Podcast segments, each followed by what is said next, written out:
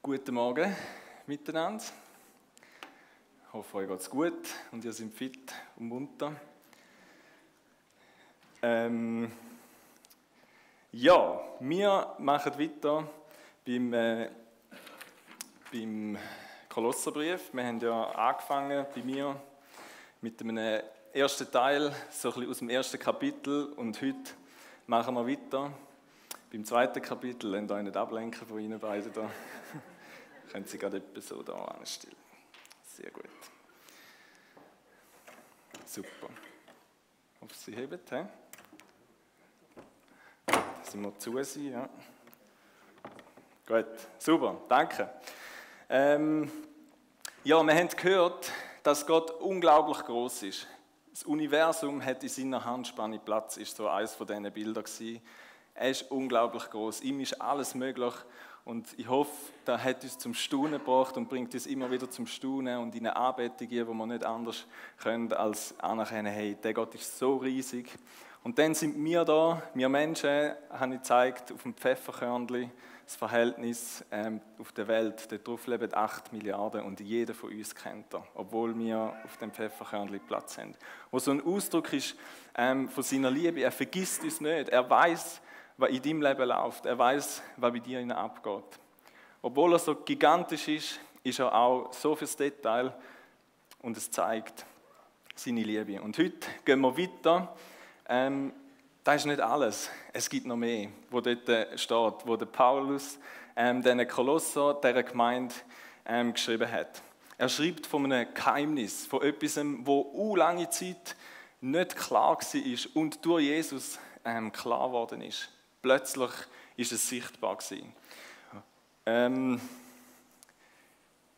und doch glaube ich, ob wir zu der Zeit der Kolosser gelebt haben, ob wir heute leben, ob wir Jesus kennen oder Jesus nicht kennen, obwohl das Geheimnis, und das ähm, können wir ja, mal nach der Folie haben, das Geheimnis offen ist, also es ist zwar irgendwie ein Geheimnis, aber es ist eigentlich offen, es ist zugänglich. Man kann sehen und man kann schauen, was sich dort hinter verbirgt. Glaube ich, leben wir, auch wo Jesus kennt, manchmal immer noch so, dass man, obwohl es da ist, es nicht sehen. Also ein Beispiel aus meinem Alltag.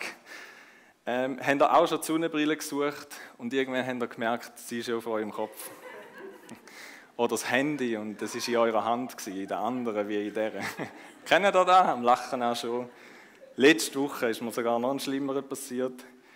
Ich bin duschen, T-Shirt, Shorts angelegt und nach dem Duschen habe ich die Unterhose gesucht und dann das Kästchen aufgemacht, bis ich gemerkt habe, ich habe es schon an.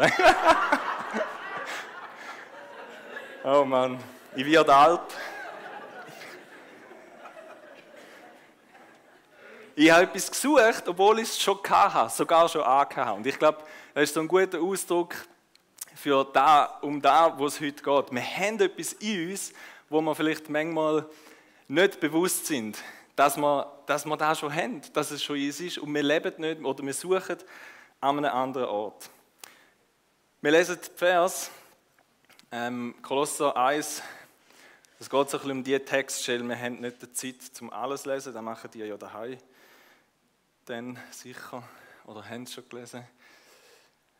Man heißt es gerne weiterschalten. Da kommt der Bibelvers. Abendvers 26 lesen wir mal. Ihr habt erfahren, was von Anfang der Welt, ja was der gesamten Menschheit vor euch verborgen war. Ein Geheimnis, das jetzt allen Christen enthüllt worden ist. Dabei geht es um ein unbegreifliches Wunder, das Gott für alle Menschen auf dieser Erde bereithält. Ihr, die ihr zu Gott gehört, dürft dieses Geheimnis verstehen. Es lautet, Christus lebt in euch und damit habt ihr die feste Hoffnung, dass Gott euch Anteil an seiner Herrlichkeit gibt. Diesen Christus verkünden wir. Ein Geheimnis. Es ist lange Zeit nicht klar gewesen, der Menschheit verborgen gewesen. Sie haben es nicht verstanden, sie haben nicht gesehen, was eigentlich die Absichten von Gott sind. Es ist wie eine Tür, und darum ist die Tür da, wo zu ist. Man weiß zwar, da hinten ist etwas, vielleicht ist es euch mit dem Räumchen da hinten auch schon so gegangen? Seid ihr da eine Tür? Wer hat sich schon mal gefragt, wer dort hinten ist? Wissen es alle? Wir müssen mal schauen, nachher sage ich es jetzt nicht. da hinten sind Schätze verborgen. okay, also es ist wie eine Tür.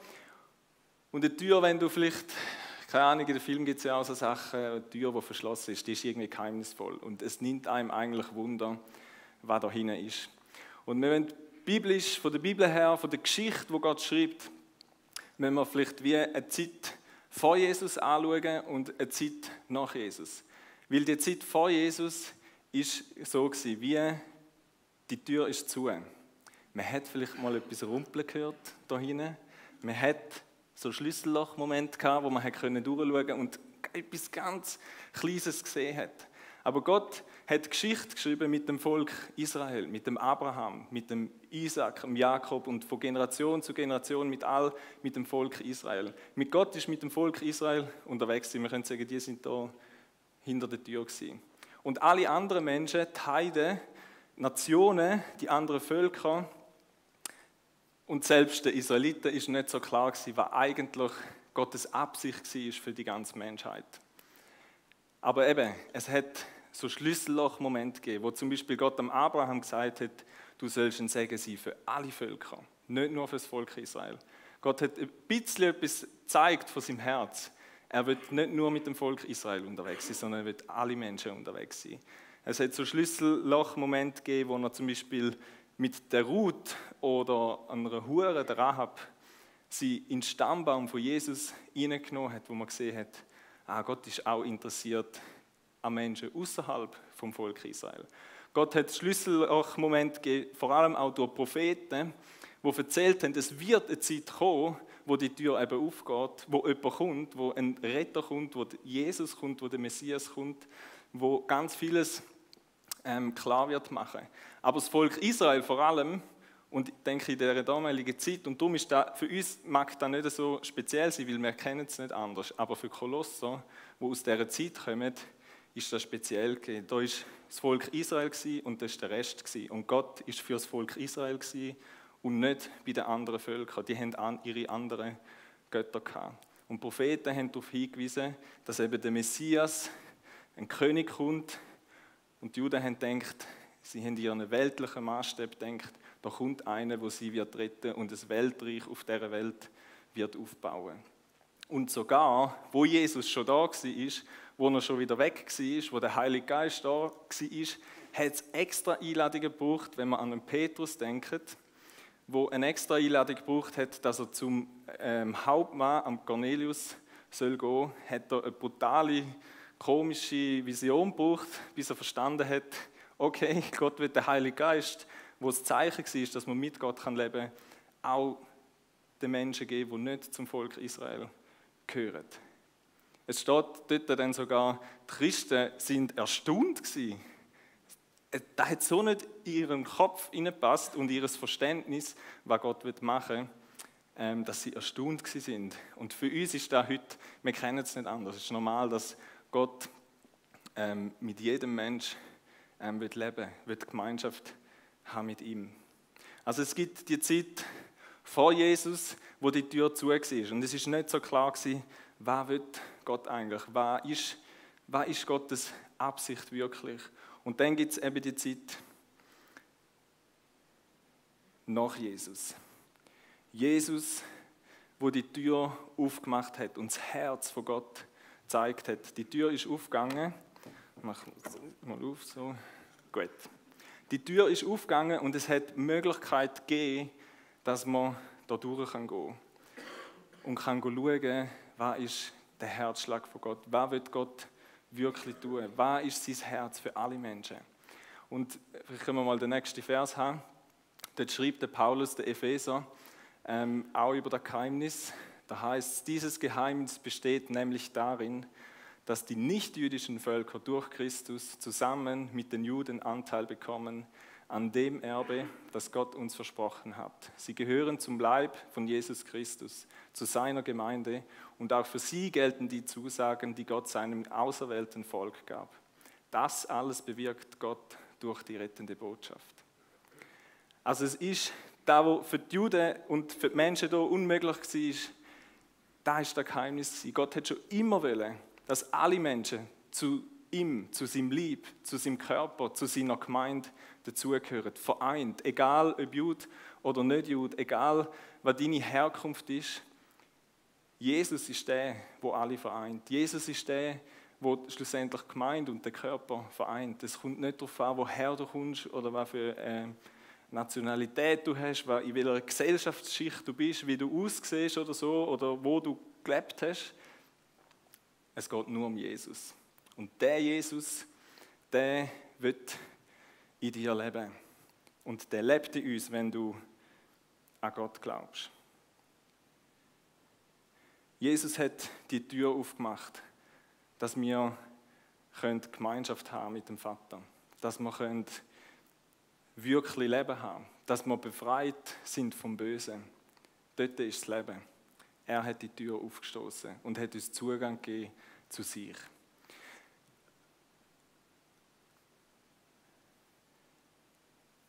Also, vielleicht ist das nichts Neues für dich, aber wie schon gesagt, Boxershorts.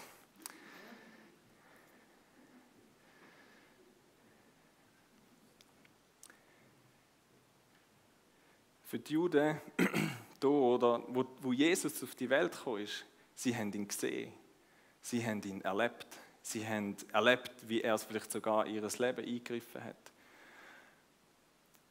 Und sie haben ihn trotzdem gekreuzigt. Sie haben gleich nicht irgendwie ganz verstanden, wer er wirklich ist und mit wem das wir zu tun haben oder zu tun haben oder eben immer noch zu tun haben. Sie haben es trotzdem nicht gesehen. Und ich glaube, wir in der heutigen Zeit, wir denken jetzt vielleicht eben, was haben die für krasse blinde Flecken gehabt, dass die das nicht gecheckt haben äh, in der damaligen Zeit. Aber ich glaube, wir selber sind heute oft so unterwegs. Ich glaube, Menschen generell heute, wir suchen und suchen, obwohl sich Gott an verschiedenen Orten im Leben zeigt. In der Natur, in der Schöpfung heißt es in der Bibel, ist er zu sehen. Aber vielleicht hat er schon in Leben hineingegriffen aber, oder eingegriffen und wir merken nicht, dass es Gott war, der etwas bewirkt hat. Wie bei, dem, bei dieser Story von heute Morgen, wo, wo die Frau gefunden hat, ja, einen schönen Zufall oder ein Glück gehabt oder so. Man kann dem so sagen, man kann dem auch sehen, hey, Gott Gott ist da, Gott ist real. Er wird in die Leben ähm, hineinwirken. Und Jesus selber sagt von sich, schaut, ich bin die Tür. Ich bin die Tür, die zum Leben führt. Der Paulus sagt auch im Römer 5, 2, er hat die Tür aufgemacht, dort an, wo wirklich das Leben ist. Und da ist die große Einladung von Gott, wenn du nach Leben suchst, wenn du nach Erfüllung suchst, wenn du nach Sinn suchst, wenn du es darum geht, dass deine Sehnsucht nach Annahme, nach Liebe, nach Sicherheit, nach Geborgenheit gestillt werden, wenn du wirklich willst erleben dass da Erfüllung passiert, dann bist du eingeladen, da rüber zu kommen und anfangen, in dem Raum innen da anfangen zu leben und den Raum zu entdecken. Und wenn wir schon an Jesus glauben, dann sind wir aufgefordert, dahin zu leben und nicht immer wieder da zu gehen. Wie oft merke ich in meinem Leben zum Beispiel, ich, ich weiß ja vieles, ich bin so aufgewachsen, ich weiß vieles über den Glauben, aber wie oft merke ich in meinem Leben, hey, ich bin wieder auf dieser Seite, ich lebe da, ich bin da am Suchen. Ich probiere da meine Sehnsucht zu stillen. Ich probiere da irgendwie Glück für mein Leben zu holen. Mir ist letztens aufgefallen, als ein Beispiel probiere ich da, das ein bisschen, ich besser nachvollziehen Ist mir aufgefallen, ähm, beim Predigt vorbereiten, ich gebe euch einen Einblick in meinen Arbeitsalltag, ähm, fordert mich raus, weil ich merke, es ist etwas, das ich nicht einfach so aus dem Ärmel schütteln kann. Ich bin abhängig von Gott. Ich brauche ihn für das. Und es ist nicht einfach immer easy. Und was mir oft passiert und wenn ich jetzt am Üben bin, ist, dass ich mich dann irgendwie ablenke. Dann mache ich halt irgendetwas anderes, wo eben so geht. Oder einfach irgendwie noch mehr Spaß macht oder so. So tickt meine Persönlichkeit ein bisschen. Ähm, und habe gemerkt, da, wo eigentlich Gott will, ist, dass ich in dem Moment nicht einfach irgendeine Ablenkung suche, sondern zu ihm, äh, zu ihm gehe. Und bei ihm einfach zu ihm gehe, weil er lebt in mir. Er ist der, der mir da gibt, wo ich brauche, um die Aufgaben zum Beispiel zu erfüllen, die ich kann. Jetzt in diesem Job, aber das, kommt egal, das ist egal. Ihr habt auch einen Job und habt auch Aufgaben. Ihr seid auch herausgefordert in eurem Alltag, in der Schule oder beim Arbeiten oder die Hai als Mami oder als Papi mit euren Kind, äh, in Beziehungen, wo auch immer. Die Frage ist, leben wir da? Da, wo das Leben ist, da, wo Jesus ist. Oder sind wir eben da? Wir haben eine riesige Verheißung. Jesus lebt in uns. Jesus lebt in uns. Die große Kraft. Wenn ihr die Predigt von letzten Sonntag vor Augen habt, die gigantische Größe, ich stelle mir da ein bisschen so vor. Wir sind alles so geistliche Mischlemännchen. Wir platzen fast so die Vorstellung, Gott mit seiner ganzen Größe wurstelt sich in uns hinein und wir platzen fast es allen nicht. Das steckt in uns, das Potenzial. Aber wie oft sehe ich das nicht, wie oft rechne ich nicht mit dem, wie oft glaube ich nicht an die Wahrheit, dass da wirklich in mir ist. Und darum glaube ich, wir sind herausgefordert, als Gemeinde immer wieder den Schritt zu machen, durch die Tür und da in den Raum gehen und da innen leben, zu entdecken, was für Schätze und was wir da in Jesus alles haben. Da innen daheim zu sein, da innen zu leben. Wir lesen weiter in den nächsten Vers. Ich mache ein bisschen Gump. Lassen wir aus. Genau, nächster Punkt. Um da geht es. Dass wir Jesus immer besser kennenlernen. Eben schauen, was ist in dem Geheimnis alles drin? Was ist da alles verborgen? Was ist da alles versteckt? Und dass wir anfangen, da drin zu leben. Es heißt dann im Vers Kapitel 2, Vers 2, er schenke euch tiefes Verstehen, damit ihr die ganze Größe seines Geheimnisses erkennt. Dieses Geheimnis ist Christus. In ihm sind alle Schätze der Weisheit und Erkenntnis verborgen. Also da ganz viel Schätze. Da ist auch die Hoffnung auf die Herrlichkeit, die wir im Vers vorher gelesen haben. Ihr habt Jesus Christus, Vers 6, als euren Herrn angenommen nun lebt auch in der Gemeinschaft mit ihm. Wie ein Baum in der Erde, so sollt ihr in Christus fest verwurzelt bleiben. Und nur er soll das Fundament eures Lebens sein. Haltet fest an dem Glauben, den man euch lehrte. Für das, was Gott euch geschenkt hat, könnt ihr ihm gar nicht genug danken.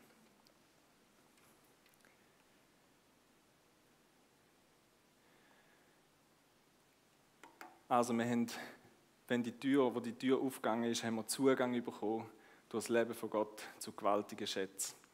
Von der Weisheit und von der Erkenntnis. Und wir wissen in der heutigen Zeit, Wissen ist Gold, ist Gold wert. es geht nicht um Wissen, aber es geht um, wir haben Zugang zu dem Gott, der das Geschehen von der Welt in seiner Hand hat. Wir haben Zugang zu dem Gott, der weiß, was gut ist für uns, wo die Weisheit in Person ist, Jesus wo uns Rat kann geben für Zeiten, wo wir nicht durchsehen, wo uns wird zeigen und den Plan hat, wie es Leben funktioniert, wie er es denkt hat, wie es zum Segen wird für dich selber und für andere, wie du eben wirklich in dein Leben kannst reinkommen. Ein weiterer Punkt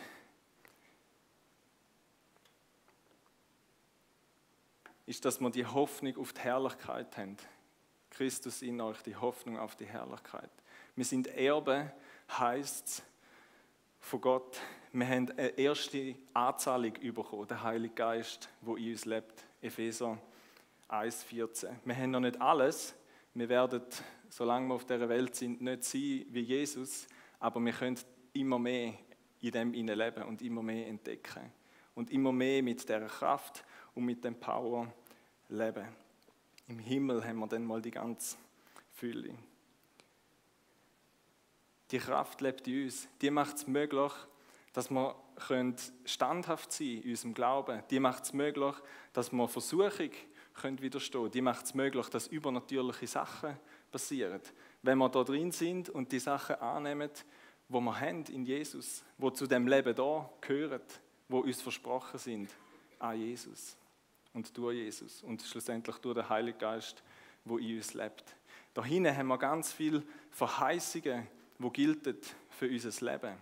Der Andi hat heute Morgen eine gesagt, ähm, und ich mir auch aufgeschrieben habe, ist eine bekannte, aber äh, Römer 8, 28. Ähm, alles dient denen zum Besten, wo Jesus liebt. Eine riesige Verheißung. Ich war diese Woche am Young Pastors. Das ist eine Ausbildung für Jungpastoren vom Verband von der SPM. Und es war der Heinz Struppler und hat aus seinem Leben erzählt. Ich kenne ihn vom ISTL. Er hat, äh, der hat ganz viele Sachen gegründet, wie das ICF, ISTL, IGW, so theologische Ausbildungsstätten. Und er hat von seinem Leben erzählt. Und eine Story würde ich euch von ihm erzählen, wo in diesen Punkt geht. Und was da für ein Schlüssel kann, äh, kann sein, wenn man die Verheißung ähm, annimmt, glaubt und mit der lebt. Wo er sich bekehrt hat, er ist nicht in einem christlichen Elternhaus aufgewachsen, hat er dann den Eltern erzählt, zum Geschichte kurz zu machen, aus Angst davor, dass ihr Sohn in einer Sekte gelandet ist und sie da den Nachbarn, also aus Angst vor den Nachbarn, sie da den Nachbarn und sagen, haben sie ihn vorgeschickt. Und er hat gesagt, er, ist, er hat müssen gehen, mit seinem Köfferli ist er davor gelaufen und niemand von der Familie hat ihm hinten angewunken oder irgendwie so. Ganz ein schwieriger Moment ähm, für sein Leben. Verstoßen, abgelehnt von der Familie. Und er hat gesagt, heute rückblickend, oft sehen wir die Sachen erst im Rückblick. Ähm, Im Drinnen müssen wir einfach vertrauen, dass es so ist, dass es Gott wirklich gut meint.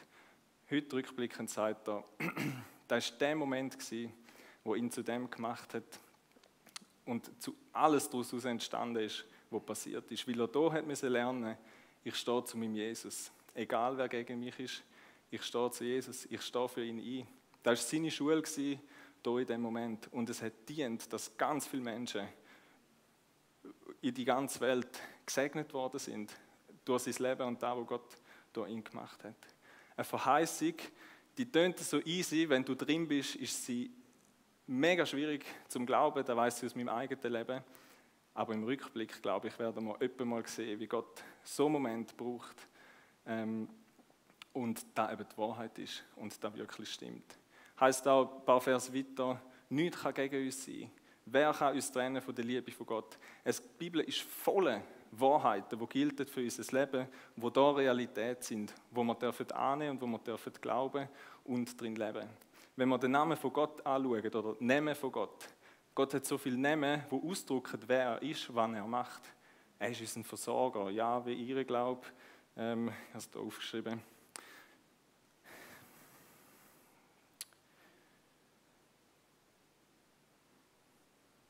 Also, ja, wie Roy, der Herr ist mein Freund, mein Hirt, er ist für mich, er ist mit mir. Zum Beispiel, Jahwe Rapha, der Herr ist mein Arzt. Da ist doch eine Realität, wenn wir da leben. Wir sind aufgefordert, zum da leben, zum da bleiben, zum da drin daheim sein. Da ist der Ort, wie wir es letztes Mal gehört haben, ähm, wo Gott regiert, wo seine Herrschaft ist, wo sein Wille passiert und wo auch seine Möglichkeiten sind. Und ich bin herausgefordert, und ich glaube, wir alle sind herausgefordert, da zu bleiben und nicht da zu leben, wo ich regiere, wo es nach meiner Lust und Laune geht, nach dem, wo meine Seele danach schreit, nach dem, wo mein Körper gerade will tun und mein Wille passiert, wo schlussendlich prägt ist vom Bösen. Es geht darum, dass wir unsere Seele und was wir tun, was wir sagen, prägt ist vom Willen von Gott, von seiner Herrschaft, von dem, wo er denkt für unser Leben. Wie können wir das machen? Ich glaube, wir müssen einfach da bleiben. Im Kolosser 3, 1 und 2 heißt, sagt Paulus ganz praktisch dann und nachher drei und vier Kapitel sind dann praktisch. Was heißt jetzt mit dem Jesus-Leben? Sagt er, hey, und jetzt, ihr sind, mit Jesus habt ihr ein neues Leben bekommen, ihr seid mit ihm verstanden und jetzt schaut auf ihn.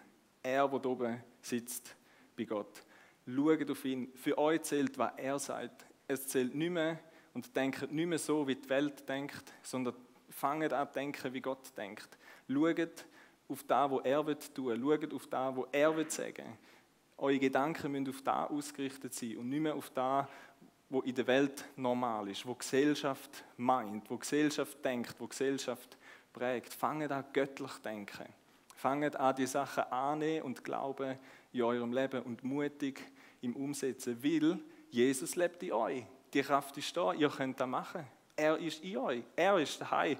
Selina hat von Beat erzählt, er hat einen guten Satz gesagt. Ähm, wir müssen Gott ja nicht sagen, komm zu uns und so. Er ist ja da. Das stimmt. Die Frage ist, sind wir Hai? Wenn wir mit Jesus leben, haben wir ein neues Dihei. Unser Dihei ist da. Unser Dihei ist da, auf dieser Seite. Da sind wir nicht mehr daheim. Und ich glaube, da ist so wichtig zu wissen, in unserer persönlichen Beziehung mit Gott, wir sind da daheim. Da drin wollen wir leben, Tag für Tag, jeden Tag neu. Da drin will ich mich aufhalten. Da will ich mit Gott meine Sachen besprechen. Da will ich die Bibel lesen. Da will ich Gott arbeiten. Da will ich die Schätze entdecken, die in der Bibel drin sind. Ich glaube, auf der persönlichen Ebene ist da ganz wichtig, dass wir das machen. Und dann aber auch in der Gemeinschaft. Anhand von diesen Bibelstellen, wo wir am Anfang gelesen haben, was das Geheimnis ist, nämlich dass es darum geht, dass wir vereint sind mit Jesus. Nicht Juden, Juden, egal welche Herkunft ist. Jesus ähm, ist da, wo uns verbindet. Auch wenn wir sonst nichts haben, wo uns verbindet, ist ein Ausdruck von, wir sind gemeint. Du kannst nicht dahin leben und nicht in einer Gemeinschaft sein mit anderen Gläubigen. Da geht, da geht einfach nicht. Sorry. Vielleicht trampelt jemand jetzt recht auf den Füßen um oder so. Aber mit Jesus leben heißt automatisch in Gemeinschaft unterwegs sein. So schwöre ich fast mal behaupten, lebst du eher auf dieser Seite. Wenn du denkst, es geht nur um dich und Gott. Vielleicht kennt ihr die Aussagen, vielleicht habe ich die sogar schon gemacht bei euch. Dann tut es mir leid. Ähm, was wäre in deinem Leben, ähm, ohne Gemeinde. Quasi wie viel geistliches Leben ist denn noch um, wenn Gemeinde und alles, was mit der Gemeinde irgendwie zu tun hat, nicht mehr ist oder so.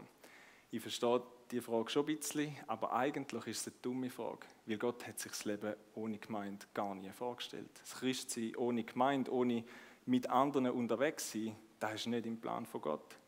Wie oft erlebe ich in der Gemeinde, in Gemeinschaft mit anderen Christen, in Gemeinschaft mit anderen Pastoren, zum Beispiel die Woche. Das war so ermutigend für mich und hilft mir, da innen mich zurechtzufinden, hilft mir, da innen zu bleiben, hilft mir, da innen zu entdecken, was da innen alles hat. Gott hat nie gedacht, dass du da allein da machst. Wenn du zu Jesus gehörst, gehörst du automatisch zu seinem Körper, zu seinem Lieb, wo eben gemeint ist, haben wir vorher im Epheser 3, Vers 6 gelesen. Und darum ermutige ich euch, ich glaube, wenn wir wollen, die Kraft, die in uns ist, wenn die zur Entfaltung soll kommen dann braucht es natürlich eben unser, unsere persönliche Beziehung mit Jesus, aber es braucht es, dass wir in einer Gemeinschaft unterwegs sind, wie auch immer die aussieht. Wir brauchen andere, die mit uns sind, die mit uns leben. Darum müssen wir uns vielleicht fragen, oder vielleicht fragst du dich manchmal, warum erlebe ich nichts mit Gott? Dann musst du dich vielleicht fragen, bist du im richtigen Raum? Bist du da? Lebst du da? Mit deinem Herz, mit deinen Gedanken, mit, deinen, mit dem, was du sagst, was du redest? Oder bist du eher da? Ben darf gerne führen kommen.